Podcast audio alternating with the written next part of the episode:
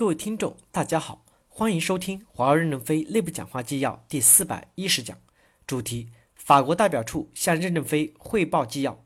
本文刊发于二零一七年一月二十日。法代在前些年运营商市场经营有一些困难，我们是理解的，因为我们要避免把一些矛盾激化，与阿尔卡特的竞争要理性。但在企业网与终端没有这个限制，你们在这方面有突出的进步，十分好。我们也许会在新的技术上，特别是在五 G 上会领先世界，但我们绝不会用这些优势来敲诈欧洲，更不会用来敲诈对手。我们仅是用来做防御的。我们必须通过服务好来争取客户的合作。法代要沿着去去年已走好的路继续走下去。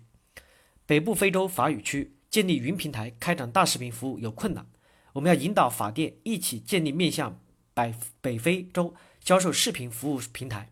为非洲小国提供视频服务，单单一个小国是做不起来的，成本很高，而且解决不了知识产权问题和内容问题。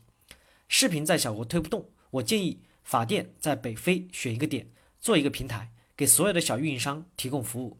非洲的运营商上网都困难，推过去之后，自然推动它网络现代化的进程。非洲是多元区，北非都是法语区，法国可以覆盖很大一部分国家，内容开放给运营商也可以。感谢大家的收听，敬请期待下一讲内容。